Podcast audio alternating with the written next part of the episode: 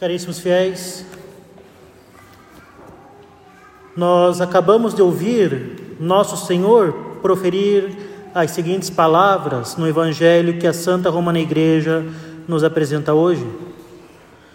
Portanto, se trouxeres a tua oferenda ao altar e te lembrares que o teu irmão tem contra ti alguma coisa, deixa a tua oferenda diante do altar e vai primeiro reconciliar-te com teu irmão e depois vem fazer a tua oblação. Nosso Senhor nos insta então ao perdão das injúrias. Ele nos insta ao perdão que nós devemos conceder aos nossos inimigos, que é, primeiramente, uma obra de misericórdia espiritual que nós bem conhecemos, ou bem deveríamos conhecer no catecismo básico. Mas, como vemos no Evangelho, o perdão nos é comandado por nosso Senhor como um verdadeiro mandamento. Ele nos é apresentado como uma prescrição, como sendo uma das perfeições a qual somos chamados pela lei da caridade que ele nos traz.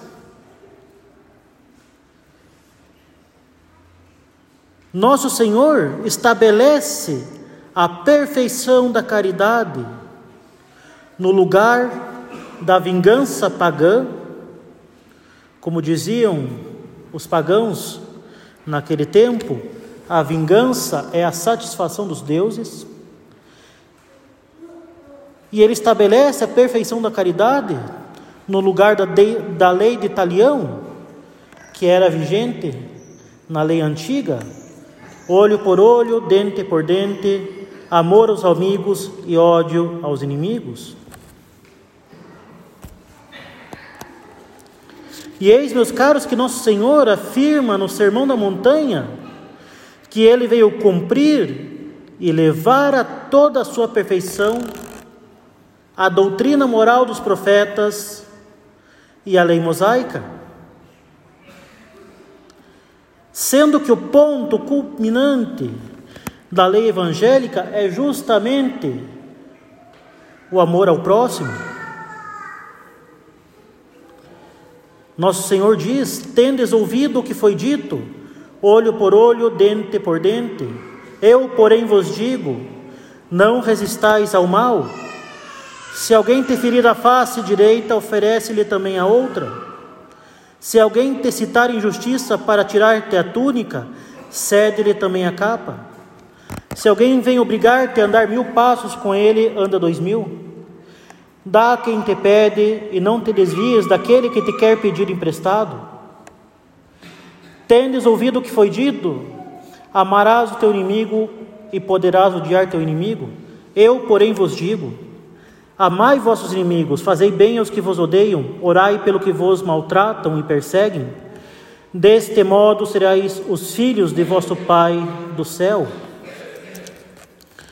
E aí nós temos um abismo concretizado, não somente entre o Evangelho e a moral pagã, mas também entre o Evangelho e o jugo da lei mosaica.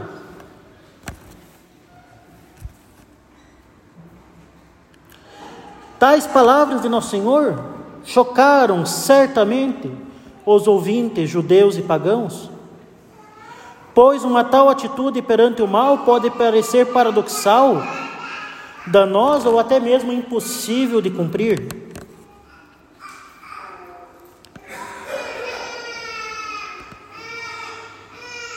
Se os pagãos eram vingativos, era justamente por uma visão extremamente orgulhosa da uma visão extremamente orgulhosa da justiça. Mas que lhes parecia justa.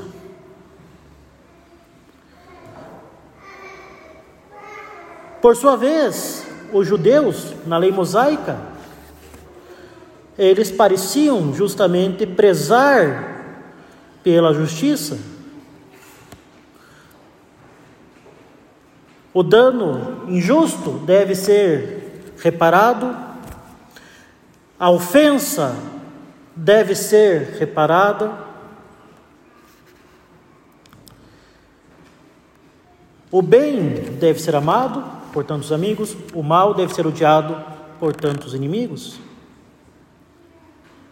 Parece até razoável, e há uma justiça nisso.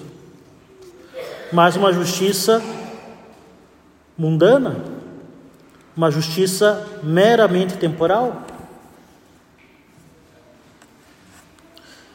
Por isso que nosso Senhor disse: se a vossa justiça não for além da justiça dos escribas e fariseus, ou seja, há algo razoável, mas imperfeito, largamente imperfeito, uma vez que ignora totalmente a realidade sobrenatural da nossa vida, ignora a caridade, fazendo da justiça meramente um cálculo matemático que deve ser equalizado.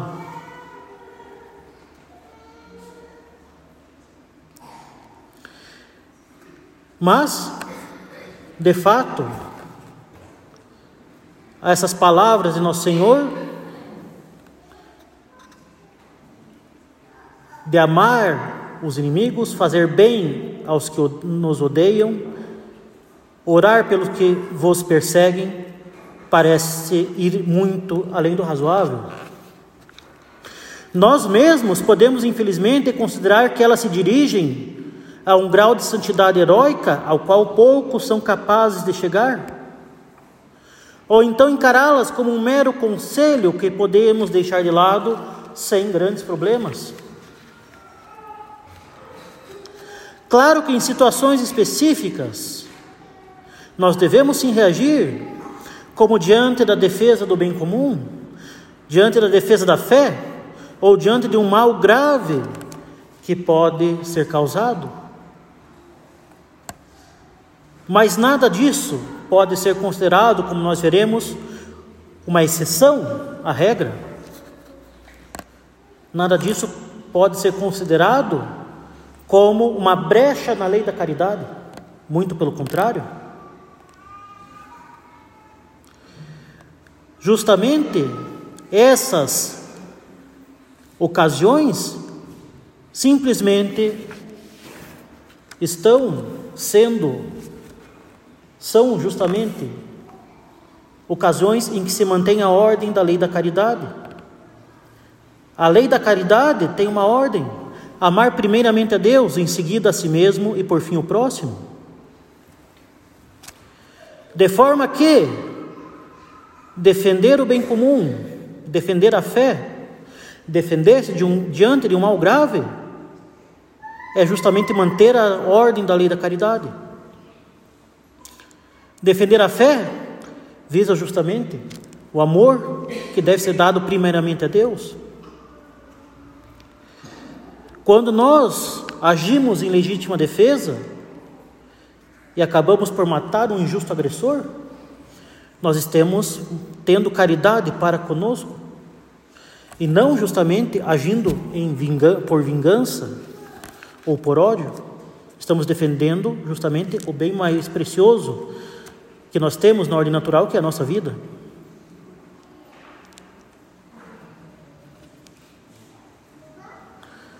Mas o fato é que, diante do nosso orgulho ferido, acaba por ser para nós fácil abandonar a lei da caridade para adotar a lei de talião na vingança do nosso orgulho ferido. A lei da caridade não possui exceções. A lei da caridade não é facultativa. Nós temos então um verdadeiro preceito que nos é dado por nosso Senhor. Nós estamos sempre obrigados a amar, a perdoar e a fazer o bem ao nosso próximo, mesmo quando o próximo se converte em nosso inimigo.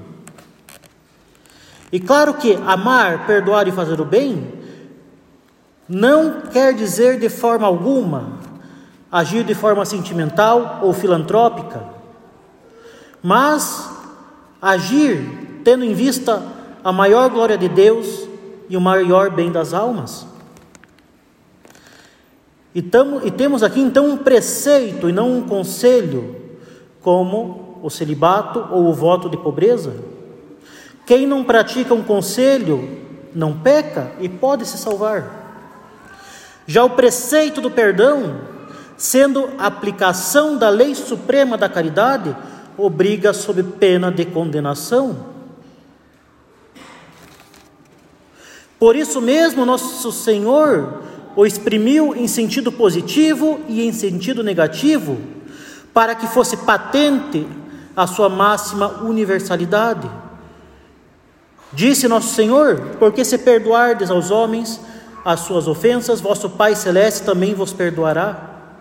Mas se não perdoardes aos homens, tampouco vosso Pai vos perdoará. E além disso, nosso Senhor deixou bem claro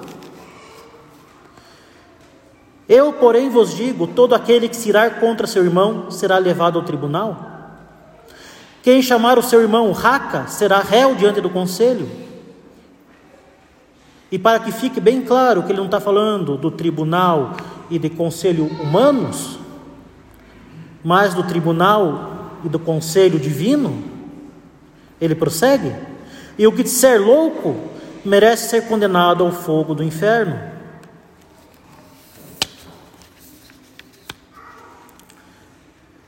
Negar o perdão, a misericórdia e a caridade ao nosso próximo é negar a caridade que Deus nos dá. E assim, meus caros, como disse, esse preceito é universal e tem como fundamento a virtude mais universal de todas, que é a virtude da caridade.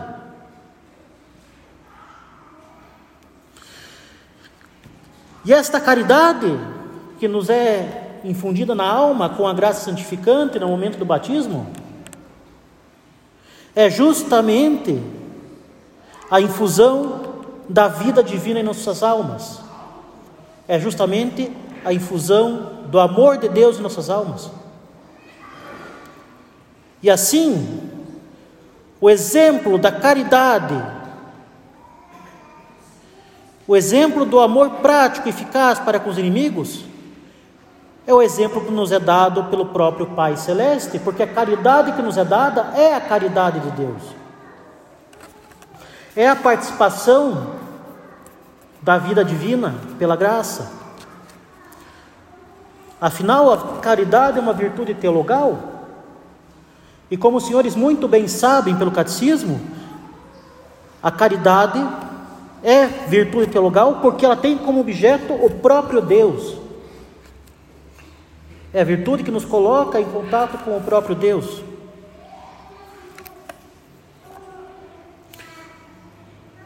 E como a caridade em nós é uma conaturalidade com Deus, pela graça,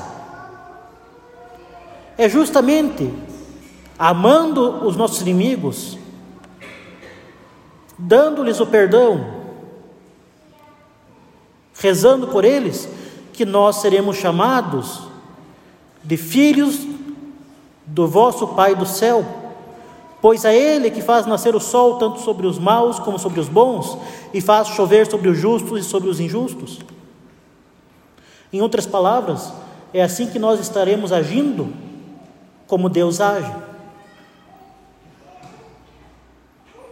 Justamente Deus buscou a nossa salvação quando nós éramos os seus inimigos, quando nós merecíamos o inferno. E pensemos em nós. Quantas vezes nós não merecemos o inferno em nossa vida?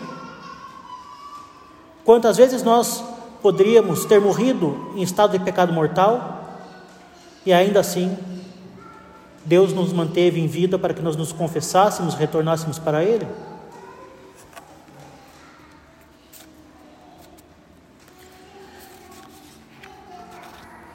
E justamente é por isso mesmo que nós somos chamados por nosso Senhor a ter um amor mais perfeito que o dos escribas e fariseus.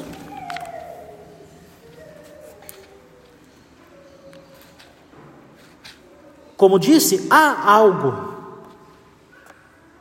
de temporalmente, naturalmente, justo na atitude deles. Aos olhos do mundo, eles agem da forma mais razoável possível.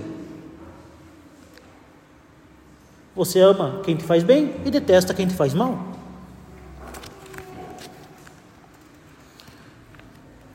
Mas, como nosso Senhor muito bem disse, se vossa justiça não for além da justiça dos escribas e dos fariseus, não entrareis no reino dos céus. Agir como o mundo não basta. Nós somos chamados a agir como filhos de Deus. E nosso Senhor prossegue: Se amais somente os que vos amam, que recompensa tereis? Não fazem assim os próprios publicanos? Se saudais apenas vossos irmãos, que fazeis de extraordinário? Não fazem isso também os pagãos? Nós devemos ir além. Nós devemos ir além porque nos foi dado algo a mais. Nós fomos colocados além do mundo, além do nível natural. Nós somos chamados a ser participantes da vida de Deus. Nós somos chamados a participar da vida divina pela graça e ter a eternidade bem-aventurada com Deus no céu. Por isso diz,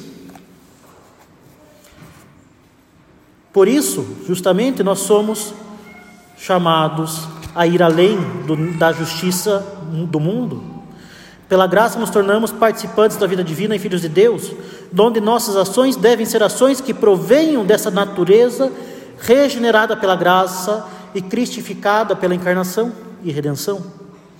Por isso diz São Pedro na epístola: Sede todos perfeitamente unidos na oração, compassivos, amantes de vossos irmãos, misericordiosos, modestos e humildes, não retribuais mal por mal, nem injúria com injúria, mas pelo contrário, abençoai, pois para isto sois chamados, a fim de receberdes em herança a bênção. Nós somos chamados a participar da vida divina, nós somos chamados a ter a caridade de Deus em nossas almas pela graça e a agirmos conforme a caridade de Deus, a sermos outros Cristos a sermos instrumentos pelo qual, pelos quais Deus quer dar a sua graça e manifestar a sua glória. E é assim que, como diz São Pedro, que nós guardaremos Cristo em nossos corações, agindo como filhos de Deus, e assim que nós receberemos justamente a herança de filhos de Deus, que é a eternidade. E é justamente esse o exemplo que nosso Senhor deixou para nós. Ele que em tudo agiu com infinita caridade. Nosso Senhor diz: Dei-vos o exemplo para que, como eu vos fiz, assim façais também vós.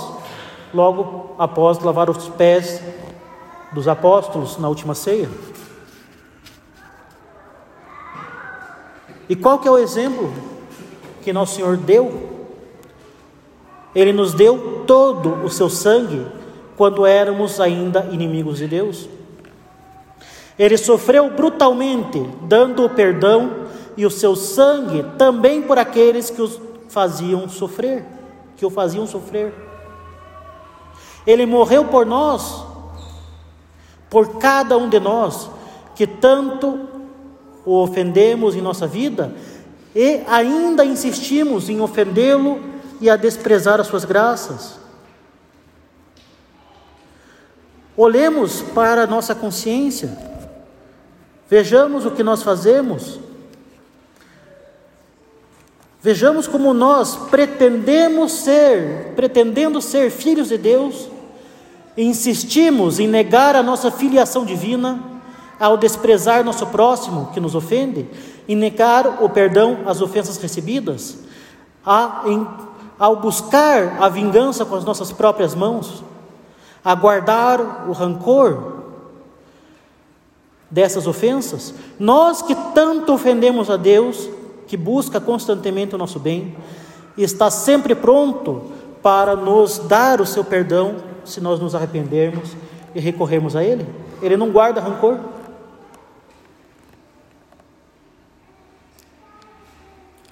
Enfim, a verdade é que nós estamos, meus caros, prontos para a nossa infelicidade, nós estamos prontos a desprezar o sangue de nosso Senhor, que morreu por nós e quer nosso bem.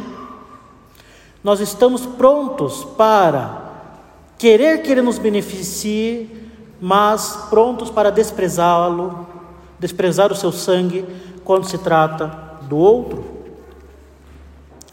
Nós ousamos em nos colocar no lugar de Deus e limitar a sua misericórdia que nos foi dispensada pelo sangue de Cristo no Calvário, do Calvário. Meus caros, quando nós negamos a caridade e a misericórdia ao próximo, quando negamos o perdão, nós estamos ousando diabolicamente frear a ação do amor de Deus e estamos calcando aos pés o sangue divino da redenção. Se nós negamos a misericórdia e o perdão, nós estamos nos colocando como obstáculos para a caridade que Deus infundiu em nós pela graça, que é justamente a infusão do seu amor em nós. E sendo obstáculos à ação da caridade, agindo contra ela, nós a expulsamos de nós e nos colocamos em oposição ao próprio Deus. E é por isso que, se não, nós não perdoarmos, nós não seremos perdoados. Por isso que, se recusarmos a nossa misericórdia, nós próprios não alcançaremos a misericórdia, pois nós estamos nos colocando como obstáculos ao perdão e à misericórdia divina. Não é justamente um jogo de de ação e recompensa. Não é um pagamento que, no, que Deus nos dá, a misericórdia e o perdão, por, pela ação de perdão ou pela ação de misericórdia. Não é como treinar um cachorro.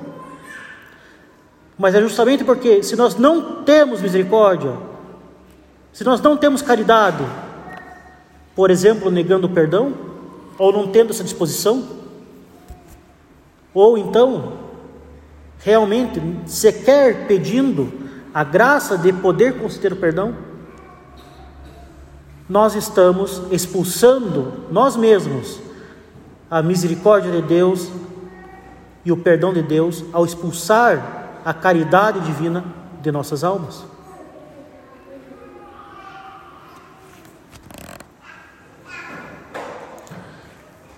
A lei da caridade é a lei da salvação. Se nós a negamos, nós não temos como ter a salvação. É por isso que, diante, por exemplo, de uma. Se a pessoa vai confessar o rancor, a ofensa recebida, uma, um desentendimento grave, se ela se nega a rezar por aquele que a ofendeu, ou por, quem ela, com quem, por aquele com quem ela se desentendeu, ela não pode receber a absolvição, porque ela está se colocando como incapaz de receber o perdão de Deus, porque ela está justamente negando o próprio perdão, que é a própria caridade divina. Por isso, meus caros, sigamos o exemplo de Cristo, dos mártires e de todos os santos. Estejamos prontos para perdoar e dispensar a misericórdia, mesmo aos inimigos que não necessariamente deixarão de ser inimigos. E evidentemente, isso não significa gostar, ser melhor amigo, muito menos adicionar o fulano nas redes sociais, adicioná-lo nos close friends. Justamente estar disposto ao perdão e à misericórdia é antes de tudo ver o nosso próximo como Deus o vê e o querer e querer para ele o que Deus quer, isto é, antes de tudo a salvação, para que, ao menos no céu, possamos ser amigos destes que foram nossos inimigos na terra. Dispensar o perdão e a misericórdia também não significa sofrer uma amnésia voluntária. Não significa agir de forma artificial ou teatral, como se aquele que nós demos, com quem nós trocamos soco, por exemplo, na semana passada, atualmente seja o melhor amigo. Não é nada disso. É justamente manter a devida civilidade, rezar pela alma, buscar, querer a salvação e, se necessário, a conversão. Se a ação do nosso próximo foi realmente injusta e danosa, não esqueçamos que o nosso próximo prejudicou antes de tudo a sua própria alma e, antes de tudo, antes mesmo de prejudicar a sua própria alma, ofendeu gravemente a Deus. E nós queremos que essa ofensa a Deus seja reparada. Por isso que justamente negar o perdão e a misericórdia é antes de tudo pisar, desperdiçar, negar o sangue que foi derramado no Calvário.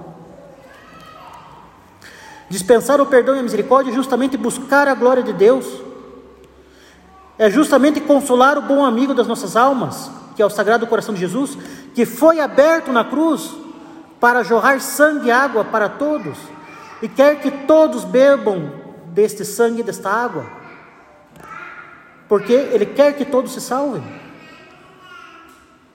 Evidentemente, nem todos vão se salvar, mas a vontade de Deus é justamente que todos possam ter acesso à salvação, embora nem todos se salvem.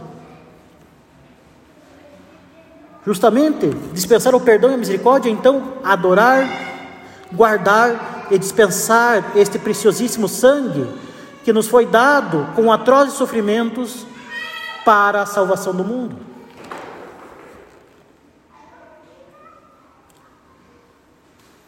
Então não vejamos que nós não vejamos o perdão e a misericórdia como se fosse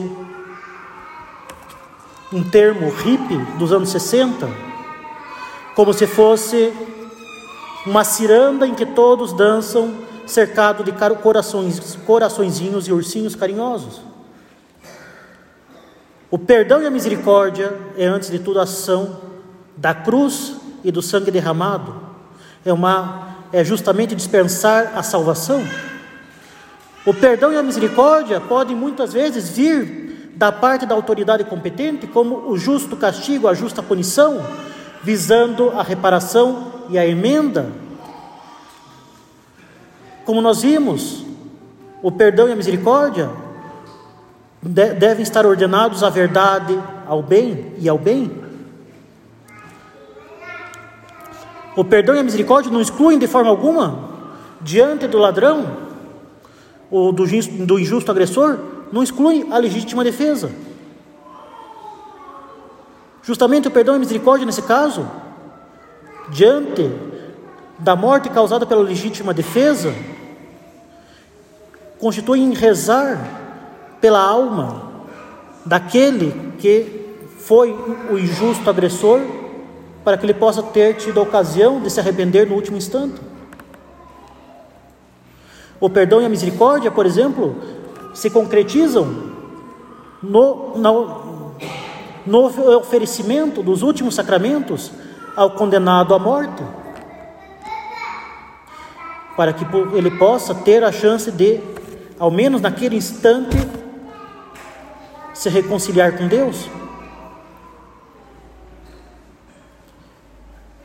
O perdão e a misericórdia, justamente, são realidades que foram extremamente deturpadas. Como se perdoar e ser misericordioso excluísse a justiça. Muito pelo contrário. Eles estão baseados justamente no restabelecimento da justiça por nosso Senhor Jesus Cristo no alto da cruz, através do seu preciosíssimo sangue.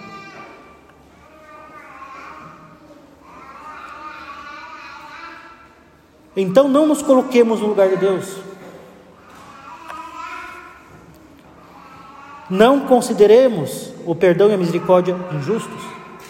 Seja numa visão hippie, bonitinha, em que nós temos que ser amigos sentimentais absolutamente de todo mundo, seja numa visão rigorista e completamente injusta, em que nós fechamos os olhos para as nossas próprias necessidades de perdão e misericórdia, como faziam os fariseus. O perdão e a misericórdia não são injustos. Então não desperdicemos nem limitemos um tão preciosíssimo sangue, mas reconheçamos o seu valor na redenção e o valor do nosso perdão para a nossa salvação. Louvado seja o nosso Senhor